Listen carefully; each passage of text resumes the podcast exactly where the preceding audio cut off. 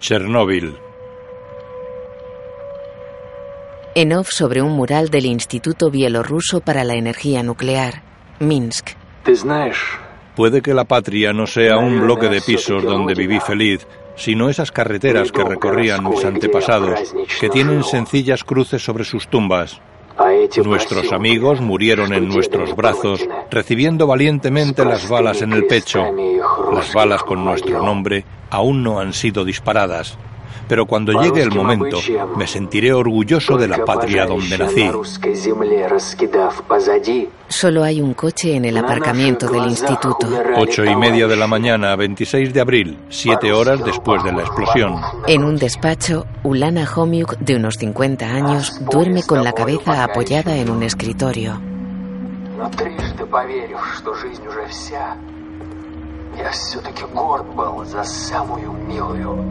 Un joven deja un termo sobre la mesa y apaga la radio. Ella despierta. Trabajas demasiado. ¿Dónde están todos? Se han negado a venir. ¿Por qué? Es sábado. Deja su chaqueta. ¿Y por qué has venido tú? Trabajo demasiado. Menudo calor. Abre una ventana. Se miran extrañados. Él cierra. Para la alarma y observa la lectura de un contador. 8 milirrongen. ¿Una fuga? No. Habría saltado antes. Esto viene de fuera. ¿Estados Unidos? Ella abre la ventana. Frota la cara externa del vidrio con una gasa y cierra. Mete la gasa en un portaobjetos de cristal y se va. Camina por un pasillo. Entra en un laboratorio y da la luz. Conecta varios aparatos.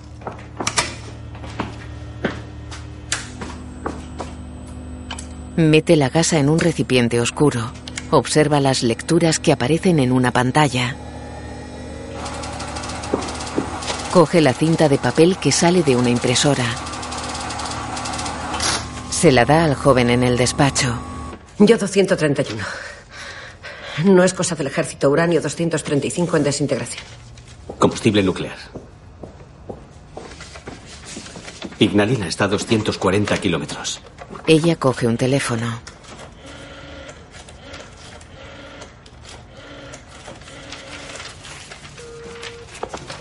Hola, soy Ulana Homiuk, del Instituto de Energía Nuclear. Quería saber.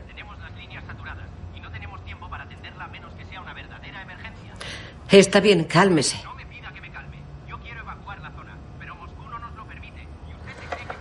Están saturados, pero no son ellos.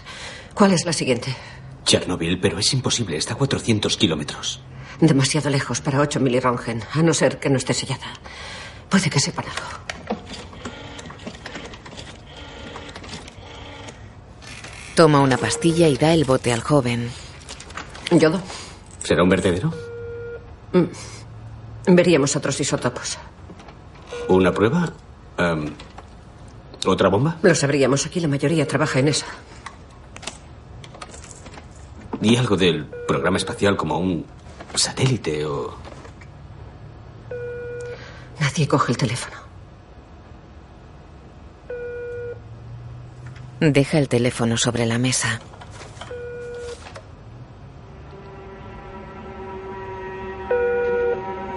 En Pripyat, una ambulancia llega al hospital.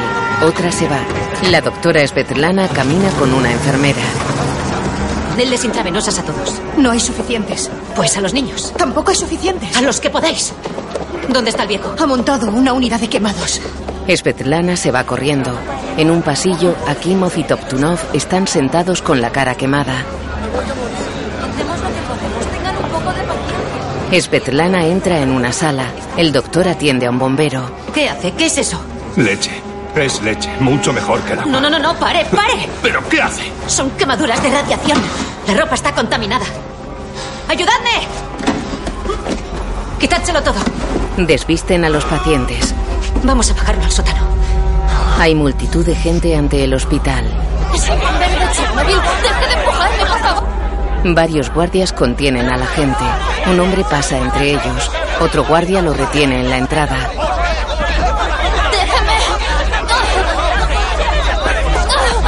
¡Déjame! Luzmila sortea a los guardias. Entra corriendo en el hospital. En el sótano, el personal sanitario carga con la ropa de los bomberos en brazos. La amontonan en una sala.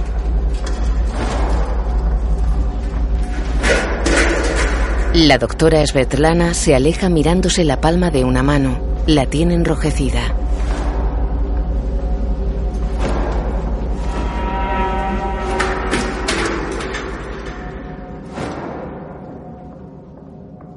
En Moscú, Valery Legasov fuma sentado en un lujoso pasillo. Lleva sus gruesas gafas de pasta. Viste traje oscuro y camisa beige. Una mujer se le acerca. Él se levanta. Profesor Legasov. Ah, no, aún no. Están cerrando otros asuntos, aún tardarán. ¿Le apetece un té? No, ahora no, gracias. ¿Quiere leer el informe del vicepresidente Shervina mientras espera? Eh, por supuesto, gracias. Ella se va. Él apaga el cigarrillo.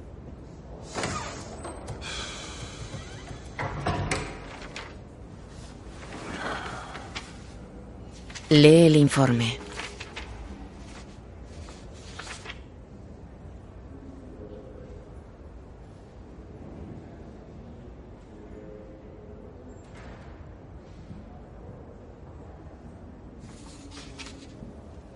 Gesticula extrañado.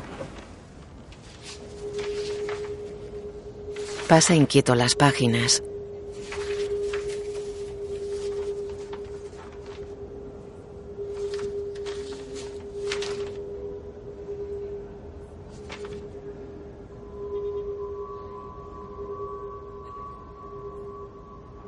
Queda pensativo. Ya están listos, profesor. ¿Profesor Legasov? Él la mira abstraído. Va hacia ella. La sigue con la mirada perdida.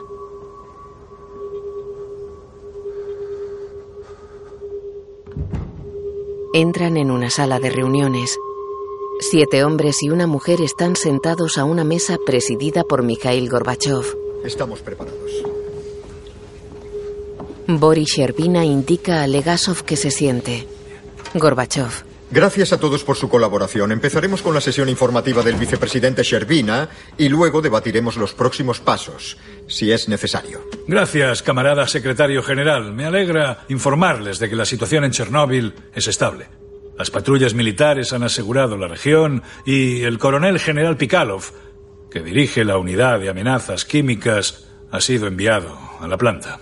Respecto a la radiación, el director Berujano afirma que no supera los 3,6 Röntgen, el equivalente a una simple radiografía en el pecho. Así que, si a alguno le toca una revisión. ¿La prensa extranjera? No saben nada. El vicepresidente primero Charkov asegura que hemos logrado proteger nuestros intereses. Bien.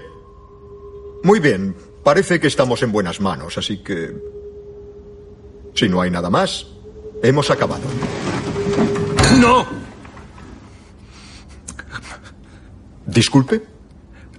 Um, no hemos acabado. Es el profesor Legasov del Instituto Kurchatov. Profesor, si le preocupa algo, ya lo hablará conmigo luego. No puedo esperar. Eh, lo siento, lo siento mucho. Página 3, sección de, de bajas. Eh, un bombero sufrió quemaduras en la mano por un trozo de mineral negro y liso que estaba en el exterior del reactor. Un mineral negro y liso. Grafito. Hay, hay grafito en el suelo. Bueno, porque ah, explotó el tanque, hay escombros. ¿Qué importancia tiene eso? Solo hay un sitio en las instalaciones en el que hay grafito. Dentro del núcleo. Si hay grafito en el exterior, lo que explotó no fue el tanque de control, sino el núcleo y está abierto. Oh. Camarada Sherbina. Secretario General, le aseguro que el profesor Legasov se equivoca. Briujanov afirma que el núcleo está intacto respecto a la radiación. Sí, 3,6 Rongen, que por cierto no es el equivalente a una radiografía, sino a 400 radiografías. Aunque la cifra me preocupa por otra razón. Esa es la lectura máxima que dan los dosímetros comunes. Por lo tanto, nos han pasado esa cifra. Pero creo que la verdadera es mucho, mucho mayor. Yo creo que este bombero sujetó el equivalente a cuatro millones de radiografías en la mano. Profesor Legasov, no toleraremos alarmismo. No es alarmismo, son hechos. No he oído ningún hecho. Ninguno. Solo he oído a un hombre al que no conozco haciendo conjeturas que se contradicen con los informes oficiales del partido. Yo um, le pido perdón. Yo no pretendía... Uh, uh, me permitiría expresar mi preocupación lo más calmada y uh, respetuosa. Profesor Legasov. Boris, le doy permiso. Se sientan todos menos Legasov.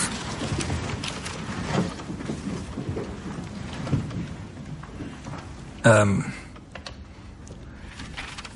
un reactor RBMK usa uranio 235 como combustible. Cada átomo del U-235 es como una bala que viaja casi a la velocidad de la luz atravesando cuanto encuentra a su paso, madera, metal, acero, carne. Cada gramo de U-235 contiene mil millones de billones de estas balas. Eso, un solo gramo. En Chernóbil hay unos tres millones de gramos y está ardiendo ahora mismo. El viento trasladará las partículas radiactivas por todo el continente y la lluvia las verterá encima de nosotros, dejando tres millones de millardos de trillones de balas en el. en el aire que respiramos, el agua que bebemos, la comida que comemos. La mayoría de esas balas no se detendrán en 100 años. Algunas incluso ni en 50.000 años. ya, y esa preocupación está motivada por la descripción de esa roca. Sí. Se sienta. Hmm. Camarada Shervina, quiero que vaya a Chernóbil. Quiero que revise el reactor en persona y que me informe directamente. Sabía en decisión, camarada secretario general. Y llévese al profesor Legasov. Disculpe, camarada secretario general, pero... ¿Sabe cómo funciona un reactor nuclear? No. No. Entonces, ¿cómo sabrá lo que revisa? Se levanta la sesión. Se va. Shervina y Legasov permanecen sentados.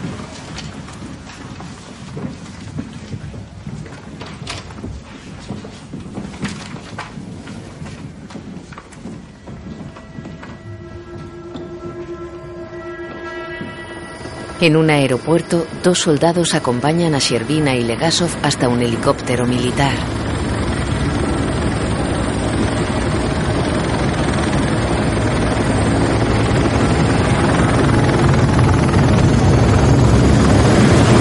El aparato despega. Tiene el fuselaje pintado en verde oscuro con numerales y estrellas en rojo perfiladas de blanco.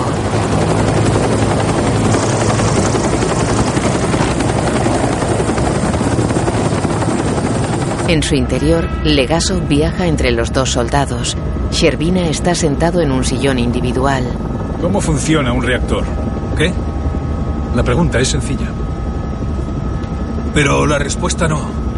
Claro, cree que soy demasiado estúpido para entenderlo. Como quiera.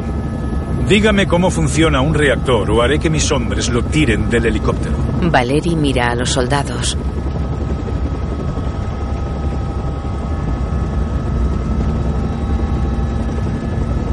Un reactor nuclear produce electricidad con vapor. El vapor hace girar una turbina que genera electricidad. Las centrales comunes producen vapor quemando carbón. Las nucleares, en cambio... Busca en un bolsillo de su chaqueta. Shervina le da papel y bolígrafo. En las nucleares usamos algo llamado fisión. Dibuja.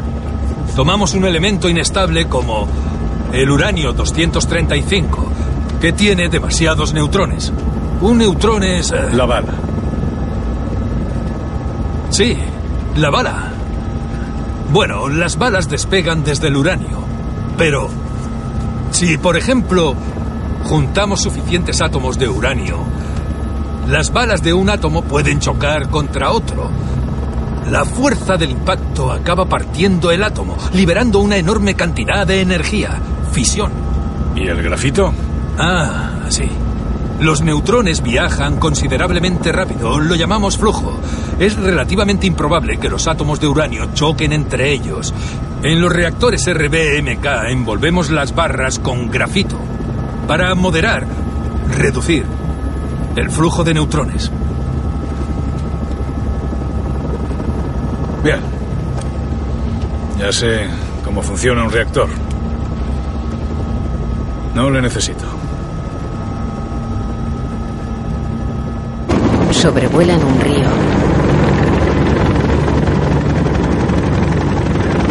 En el hospital de Pripyat, Ludmila camina por un pasillo repleto de pacientes y personal sanitario. Se acerca a una enfermera. ¿Puede ayudarme? Necesito encontrar a mi ahora marido. Ludmila repara en un vecino quemado que sostiene un bebé. Ludmila, llévatela. Llévatela de aquí. Por favor. Aléjese de él. ¿Quiere enfermar? Váyase. Llévatela. Llévatela, por favor. Por favor. Por favor. Por favor. Llévatela, por favor. Ludmila se acerca a una sala acristalada. Disculpen, soy la esposa de Vasily Ignatenko. Es bombero. Ignatenko. Ignatenko. Unidad 6 paramilitar de rescate. Tengo que encontrarlo. Por favor. Un hombre mira una ficha. Ignatenko. Van a trasladarlo en helicóptero a Moscú. Hospital número 6. ¿Por qué? ¿Está bien? ¿Puedo verlo? Tendrá que ir a Moscú. Oiga, no nos dejan salir de aquí. Diga que Burov lo autoriza. ¿Y, cuándo se lo llevan? Ahora. En una explanada, dos hombres llevan en camilla a Ignatenko. Lo meten en un helicóptero. El joven tiene el rostro quemado.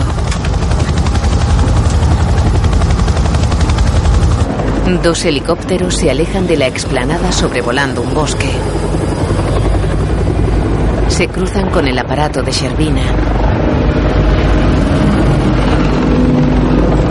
Nos acercamos a la central.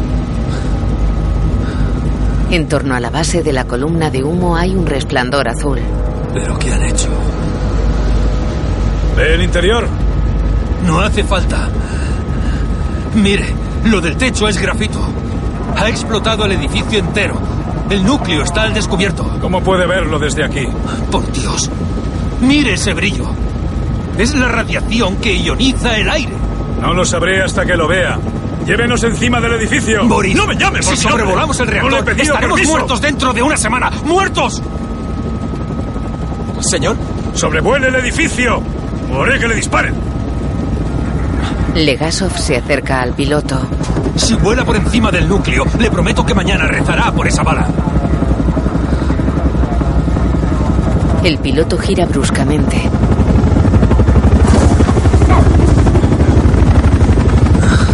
Sherbina gesticula furioso. El helicóptero se aleja de la central.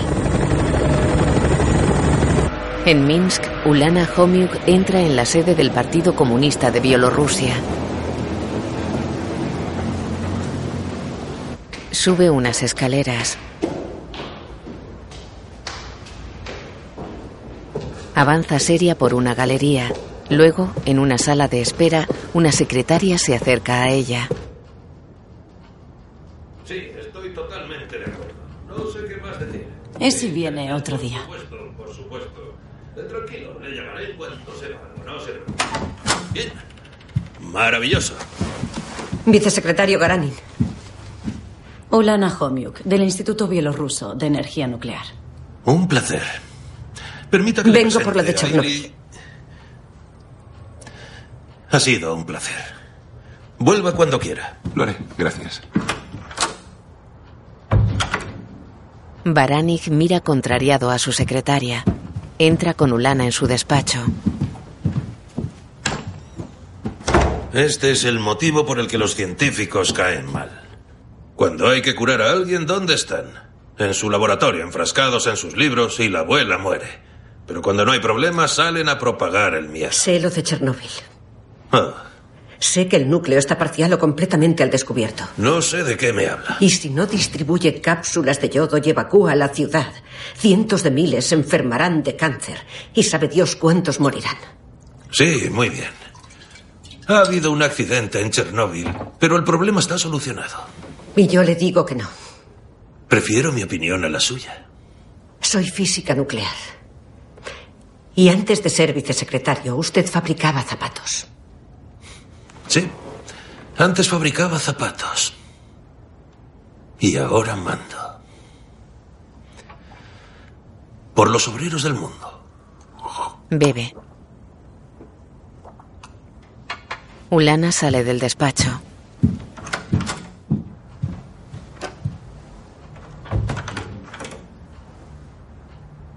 Mira pensativa a la secretaria. Se acerca a ella y saca un bote de pastillas. Yodo estable. Evitará que tu tiroides absorba el yodo radiactivo. Tómate una al día hasta que se acaben. Y vete al este. Lo más lejos posible de Minsk. Se va.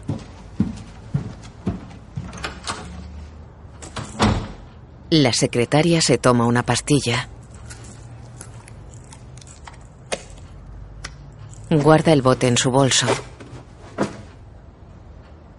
En un campamento militar, Fomin y Bryukhanov están sentados en un 4x4. Alrededor, grupos de soldados transportan cajas y sacos terreros. Parte de la zona está cerrada con un muro de bloques de hormigón. Qué exageración. Pikalov está presumiendo para dejarnos mal. ¿Cómo nos deje? Es lo de menos. Shervina no deja de ser un burócrata, por estúpido que sea, este testarudo. Le diremos la verdad de la forma más simple, tranquilo. Bajan del vehículo. ¡Pikalov! El general Pikalov va hacia ellos.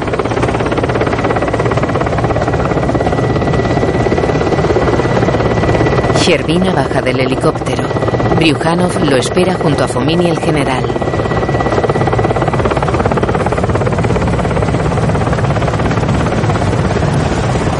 Legasov permanece aparte con los dos soldados. Shervina, el ingeniero jefe Fomin, el coronel general Pikalov y yo nos alegramos de su llegada. Profundamente, señor. Lamentamos las circunstancias de su visita, pero como ve estamos haciendo grandes progresos en la contención de los daños. Hemos iniciado una investigación de las causas del accidente y tengo una lista de los individuos presuntamente responsables. Se la da. La central está a pocos kilómetros del campamento. Legasov mira la columna de humo. Shervina le indica que se acerque. Él va hacia ellos con los soldados.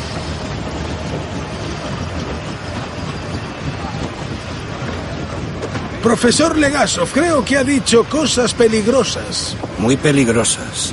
Ha dicho que el núcleo ha explotado. Por favor, dígame cómo explota el núcleo de un reactor RBMK. Ahora mismo no podría explicarlo. Como suponía, no tiene respuestas. ¡Qué vergüenza! De verdad. Desinformar en un momento como este. Shervina queda pensativo. ¿Por qué he visto grafito en el techo? Solo hay en el núcleo, donde se usa como moderador del flujo de neutrones, ¿correcto? Fomín, ¿por qué ha visto el vicepresidente grafito en el techo? Está usted equivocado. Camarada Chervina, disculpe, pero ¿grafito? Es imposible. ¿No habrá visto hormigón quemado? No, no me equivoco. Puede que no sepa mucho de reactores nucleares, pero de hormigón sí. Verá, camarada, le aseguro que... No entiendo. Cree que Legasov se equivoca. ¿Cómo lo demostramos? Pikalov. Ha llegado el dosímetro de alto rango. Podemos blindar uno de los camiones con plomo y colocar el dosímetro delante. Legasov se acerca a él. Si alguno de sus hombres va a acercarse al fuego, dele toda la protección posible, pero puede que ni el revestimiento de plomo sea suficiente. Lo haré yo mismo.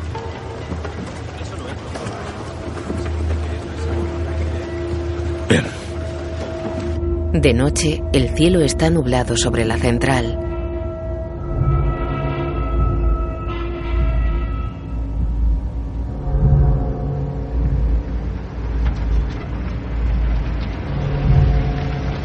Un camión avanza por una carretera.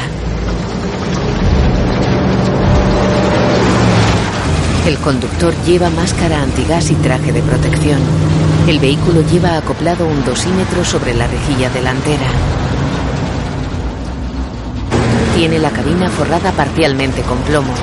Para ante unas puertas de la central. Están cerradas con cadena y candado. El camión da media vuelta.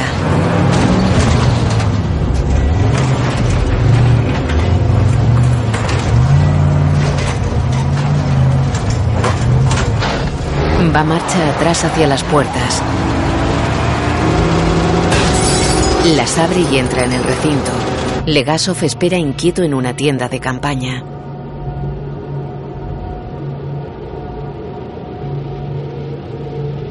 El camión avanza por una carretera de la central.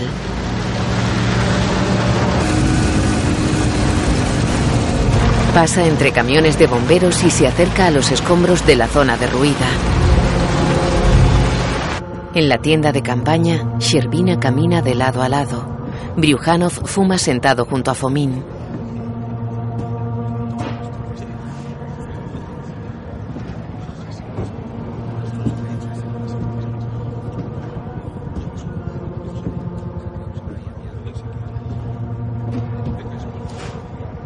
Llega un soldado. Ha vuelto. Sherbina y los demás salen de la tienda. Fuera, soldados con trajes de protección limpian al conductor y al camión con agua y una solución jabonosa.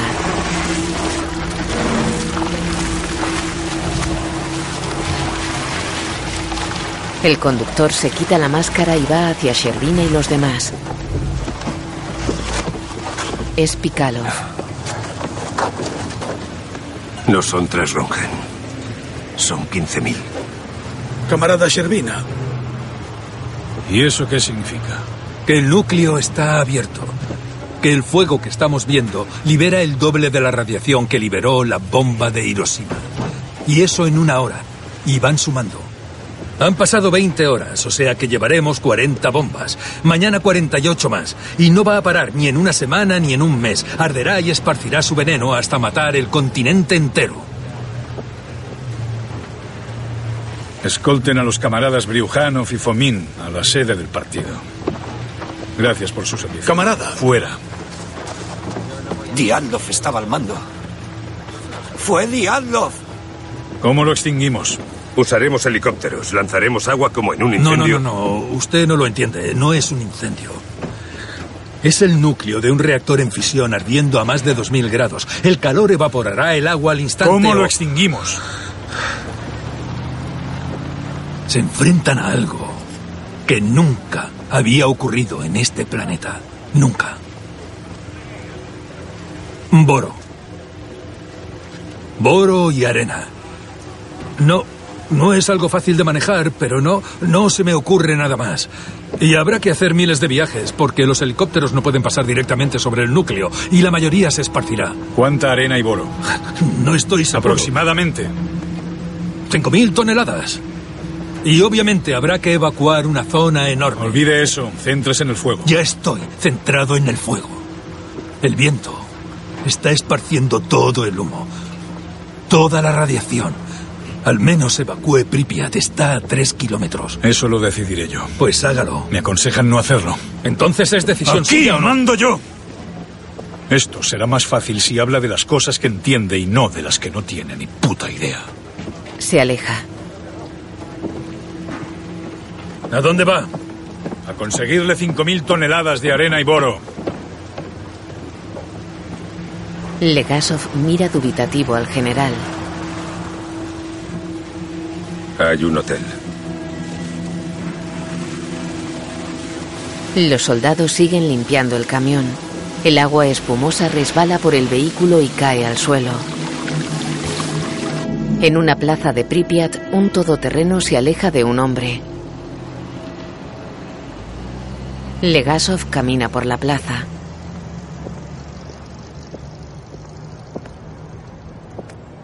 En un hotel se aleja del mostrador de recepción. Camina frotándose inquieto las manos.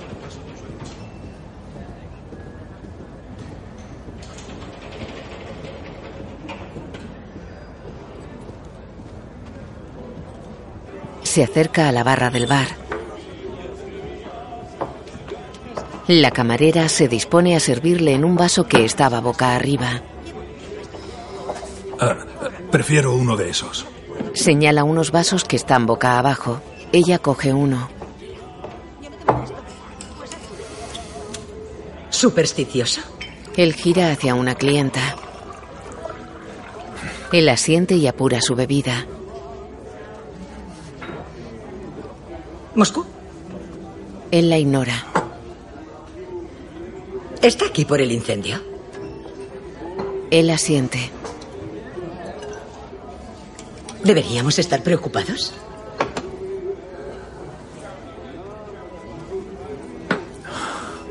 No. Esboza una sonrisa.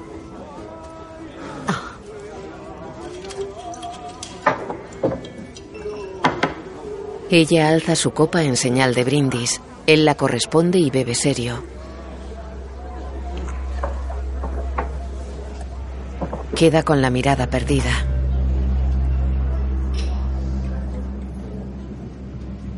De día, la cámara recorre el suelo de un bosque. Sobre él hay tirado un corzo muerto.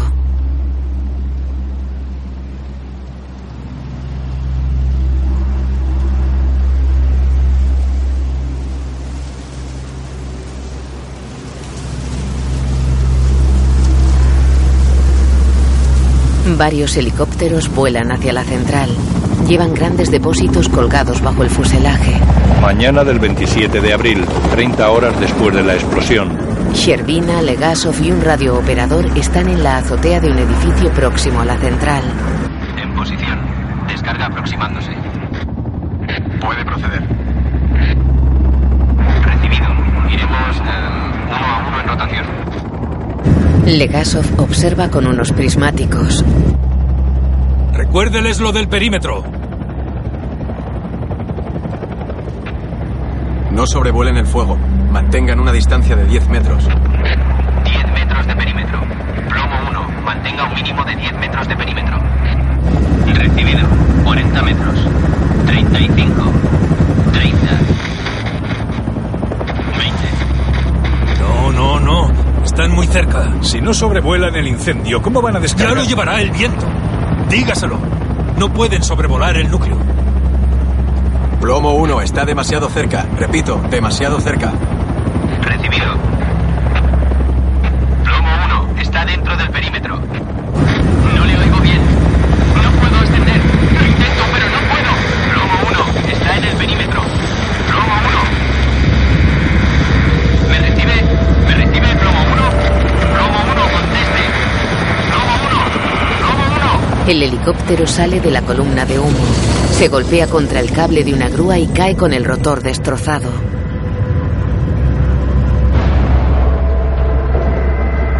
Legasov baja impresionado los prismáticos. Señor, ¿qué le digo al resto?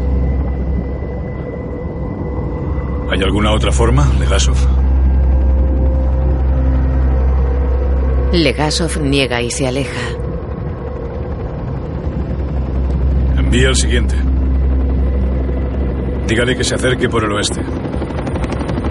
Plomo 2, acérquese por el oeste. Legasov sigue a un helicóptero con la mirada.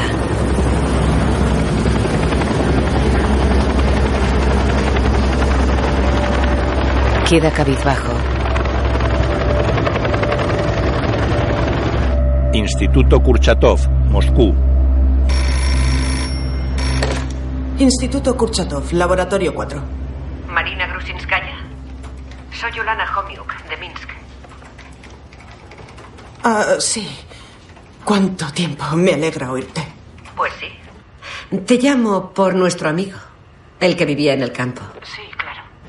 Quería saber cómo le iba. Allí hará mucho calor. Eh, Sí, sí, muchísimo calor. Pero sus sobrinos van para allá y siempre llevan el frío con ellos. Ah, ¿qué sobrinos? Simka, de 14 años, y el pequeño Boris, de 5. Ah, estupendo. Aunque los niños son muy movidos, el calor no bajará. Debería visitarlos. No, no quieren visitas. Lo siento, eh, tengo que volver al trabajo. Estoy muy ocupada. Adiós. Ulana cuelga. Están lanzando arena y boro al incendio. Yo lo haría. Sí, imagino que sí. Ella saca planos de un cajón.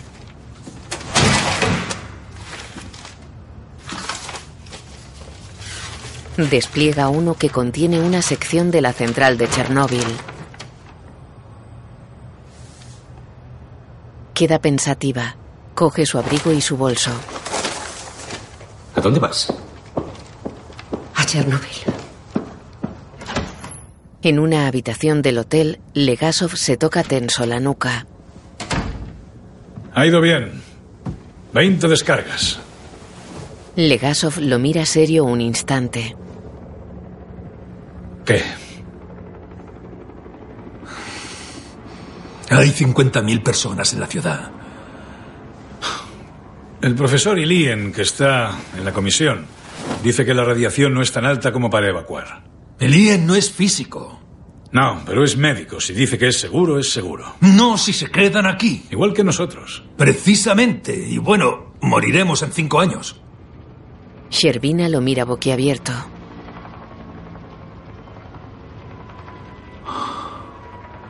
Ah, lo siento yo. Lo siento.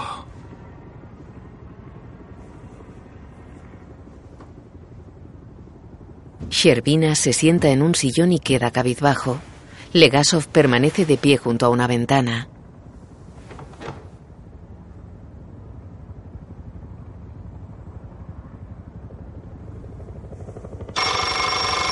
Sherbina tiene la mirada perdida.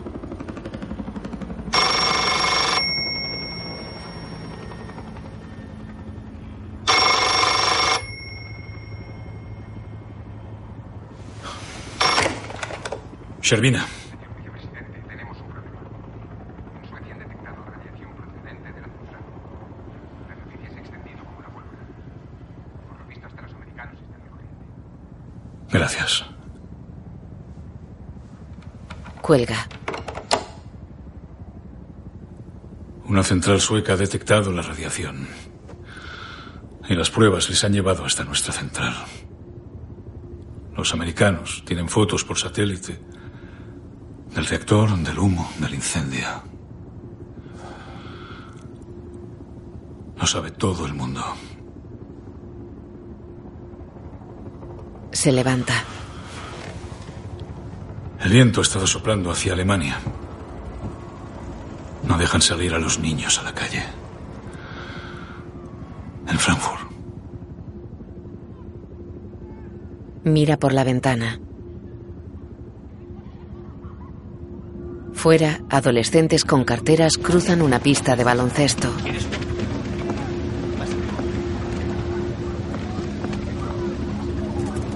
La columna de humo se extiende a pocos kilómetros. Luego, Gorbachev mira la televisión en un despacho. En off. Los soviéticos reconocen que se ha producido un accidente nuclear. Su versión es que uno de los reactores de la central de Chernóbil, cerca de Kiev, se ha dañado. En Moscú se especula que puede haber fallecidos y gente herida. Puede que el reconocimiento del accidente por parte soviética se deba a las pruebas.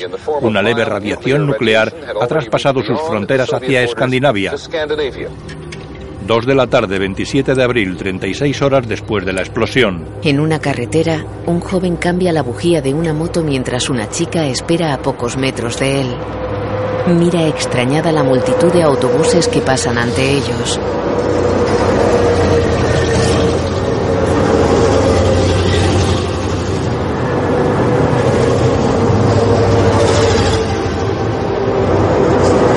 Vehículos militares con megáfonos avanzan por las calles de Pripyat. Atención, camaradas. El Congreso de Diputados del Pueblo informa de que debido a un accidente en la central de Chernóbil, la radiación en Pripyat se considera desfavorable. El partido y las instituciones, todas las unidades militares, están tomando las medidas necesarias para que el pueblo, y sobre todo los niños, estén a salvo. Para ello es imprescindible una evacuación temporal. Destino, región de Yeisk. Policías militares hacen bajar a la gente de sus coches. Otros entran en un bloque de pisos, suben las escaleras y llaman a las puertas. La gente sale de los bloques.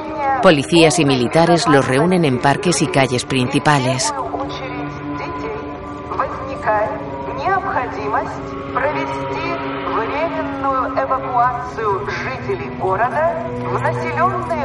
Un anciano observa desde la terraza de una casa. Un par de policías acompañan a un grupo de escolares. En el hospital, los policías supervisan el desalojo de enfermos y personal sanitario. La doctora Svetlana habla tensa con un agente. Ante el hospital y a lo largo de una amplia avenida, cientos de personas se dirigen a los autobuses. Los ciudadanos apenas llevan equipaje. Un soldado coge en brazos a una niña. Una joven busca con la mirada. La gente espera ante los autobuses.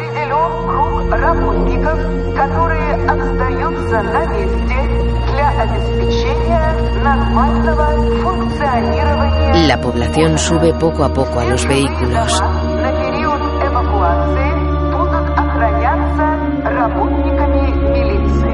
Un agente anota en una lista a la entrada de un autobús.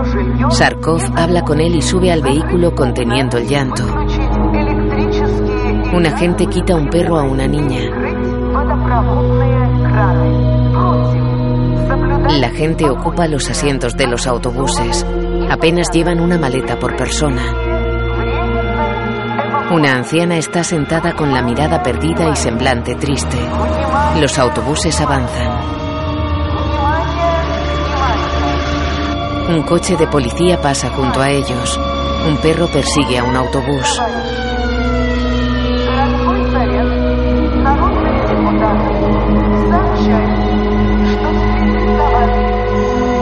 La caravana de autobuses sale poco a poco de la ciudad.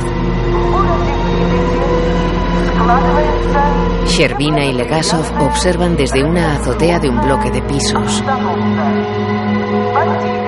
La cámara se aleja de la azotea. Un helicóptero vuela en torno a la ciudad.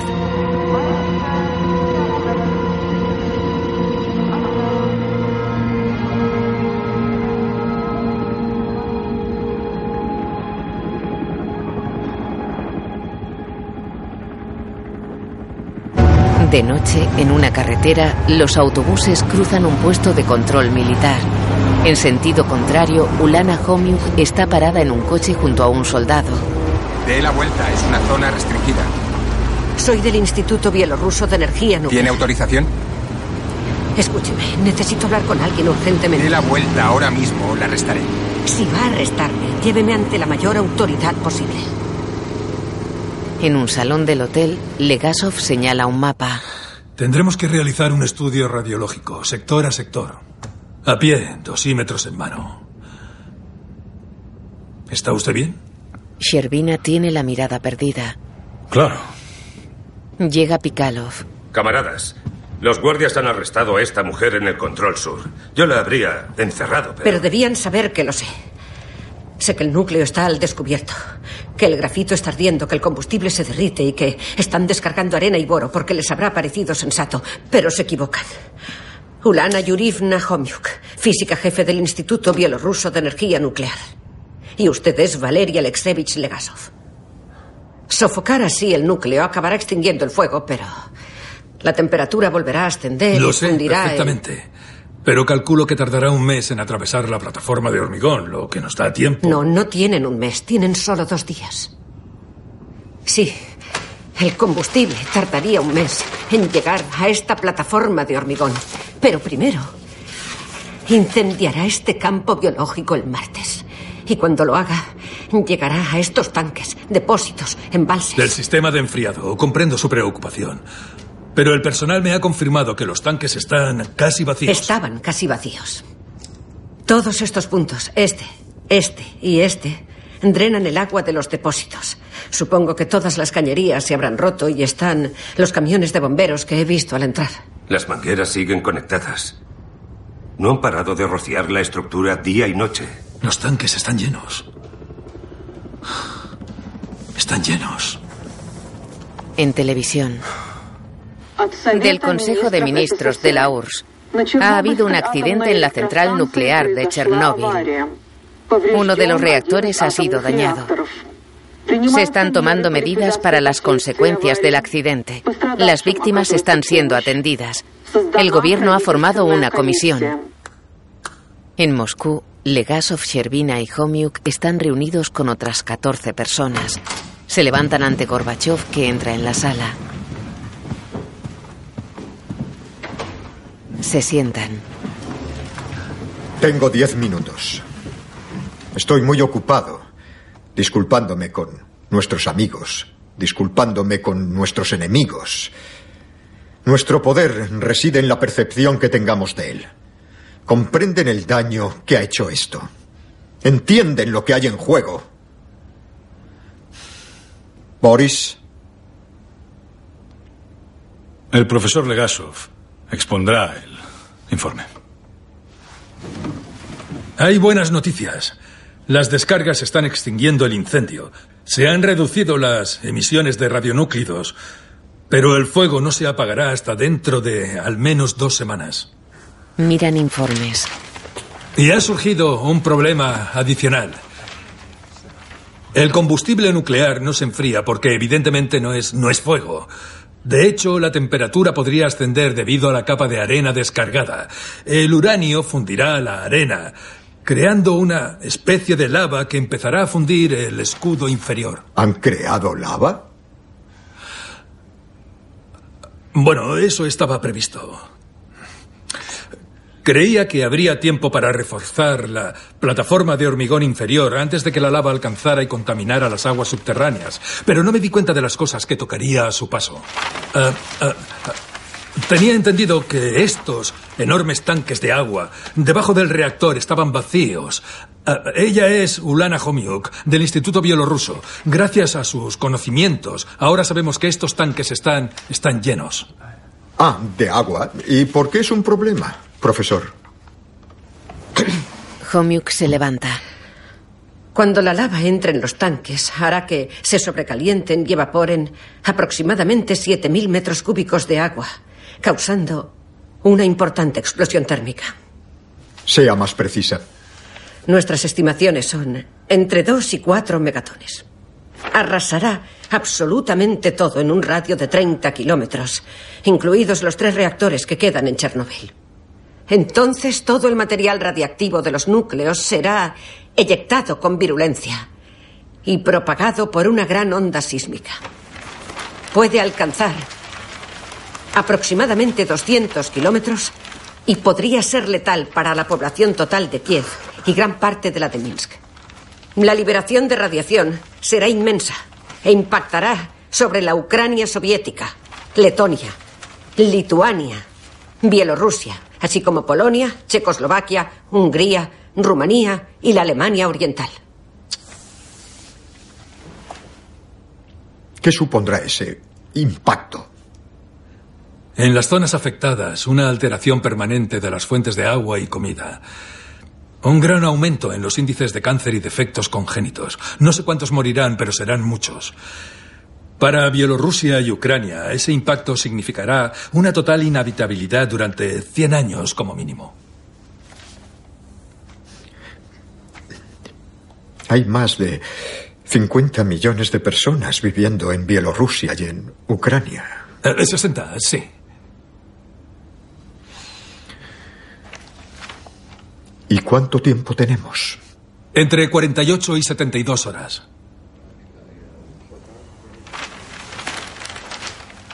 Pero quizá haya una solución.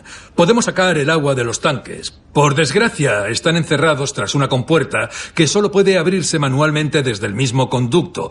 Por eso necesitamos a tres trabajadores que conozcan las instalaciones para que puedan llegar al sótano, puedan abrirse camino por esta red de pasillos, alcanzar la válvula de la compuerta y darnos acceso para que podamos vaciar los tanques.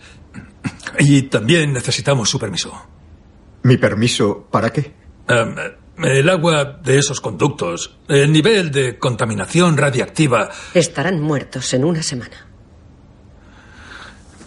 Le pedimos permiso para matar a tres hombres.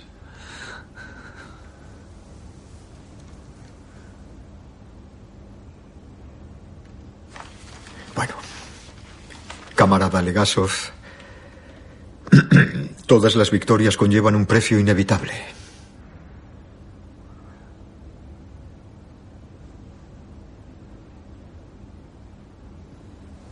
Se levanta. Todos se ponen en pie.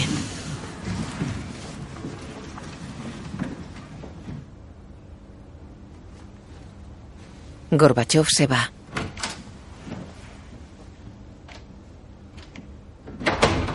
Sherbina se sienta cabizbajo.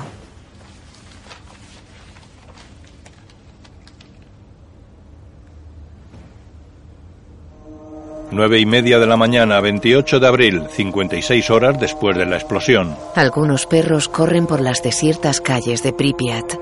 En una escuela, la luz del sol ilumina los pupitres vacíos. Sobre la mesa de un restaurante hay platos con comida y unas gafas. Entre unos bloques de pisos, el viento mece la ropa de unos tendederos.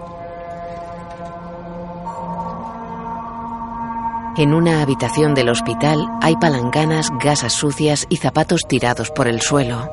Los pasillos están desiertos. En un salón, Legasov señala un mapa ante Sherbina y una veintena de hombres. Y que abran la válvula de la compuerta aquí.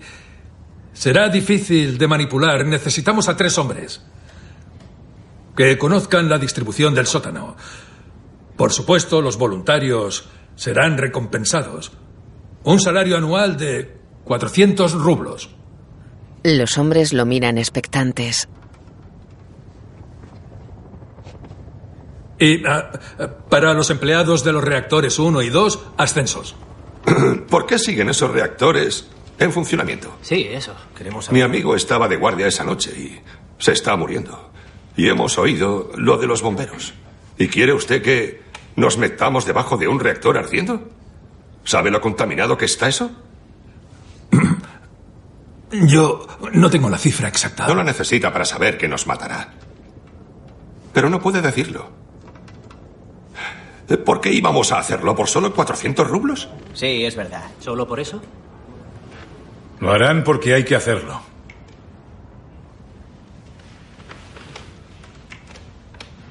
Lo harán porque nadie más puede. Y si no, morirán millones. No puedo creer que eso no sea suficiente. Esto es lo que siempre ha distinguido a los nuestros. Mil años de sacrificio en nuestras venas. Y cada generación conoce su propio sufrimiento. Escupo sobre los responsables de esto. Y maldigo el precio que debo pagar. Pero lo he aceptado. Y ahora les toca a ustedes. Se meterán en el agua. Porque hay que hacerlo.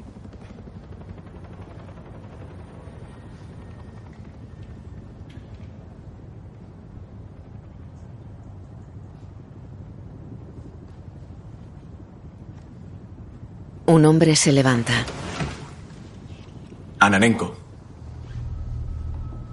Se levanta otro. Vespalov. Y uno más. Baranov. Sherbina y Legasov esbozan una sonrisa.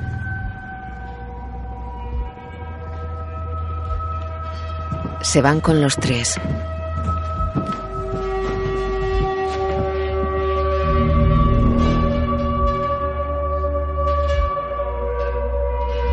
En la central, el sol ilumina suavemente las grises fachadas de un grupo de edificios.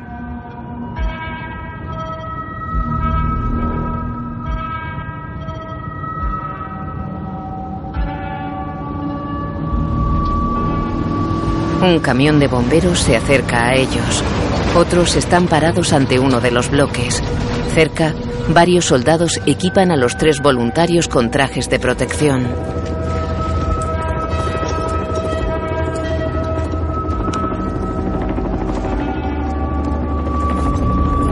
Llevan herramientas, focos, equipo de oxígeno y máscara integral con gafas de buceo.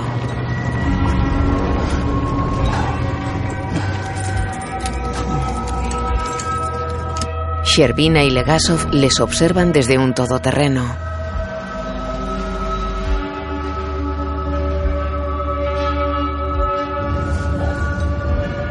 Los soldados cierran y ajustan las máscaras de los voluntarios.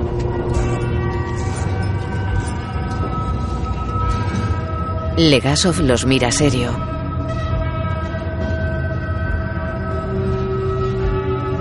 Un soldado abre la puerta de un bloque a los voluntarios. Ellos pasan a una sala en penumbra.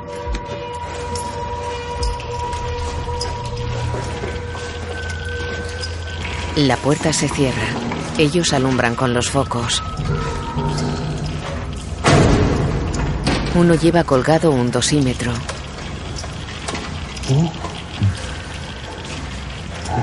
Bajan una rampa hacia una galería inundada.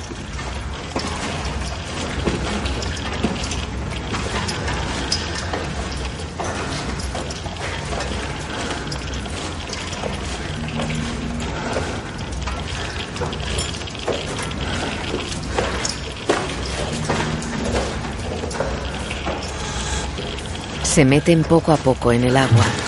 El agua les cubre los tobillos.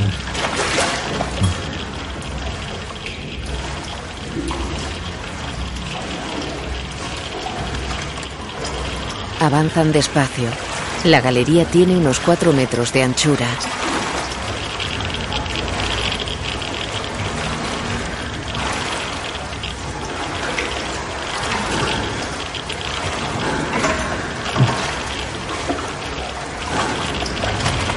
La galería se estrecha. El agua les llega por las rodillas. Avanzan entre tuberías que recorren paredes y techo. Señalan una que está numerada.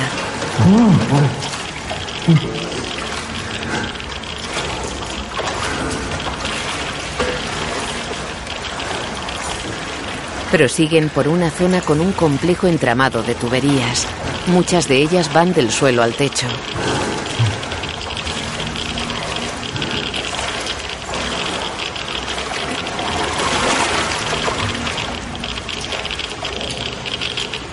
Paran y miran alrededor.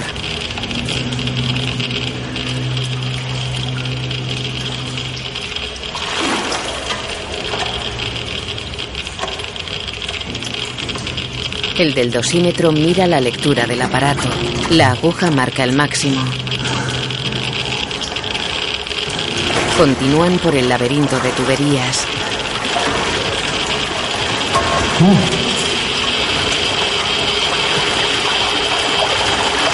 Reparan en una surgencia de agua que emana a borbotones junto a una pared. Miran inquietos alrededor y continúan deprisa. El del dosímetro cae y continúa. Paran y miran alrededor entre el denso entramado de tuberías. Uno de los focos se apaga. Su portador lo golpea nervioso.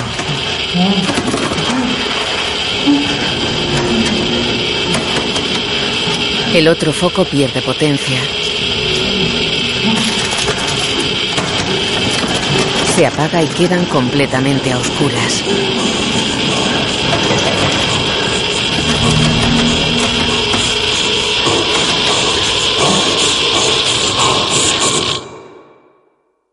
Dirigida por Johan Renck. Escrita y creada por Craig Mason. Director de fotografía Jacob Ire. Música Ildur Gudnadottir. Valery Legasov, Jared Harris. Boris Servina, Stellan Skargar, Ulana Homiuk, Emily Watson, Ludmila Ignatenko, Jesse Buckley, Vasily Ignatenko, Adam Nagaitis, Bryukhanov, Con O'Neill, Fomin, Adrian Rawlins, Mikhail Gorbachev, David Densik, General Pikalov, Mark Louis Jones. Guión audio descriptivo en sistema UDES, escrito y sonorizado en Aristia Producciones.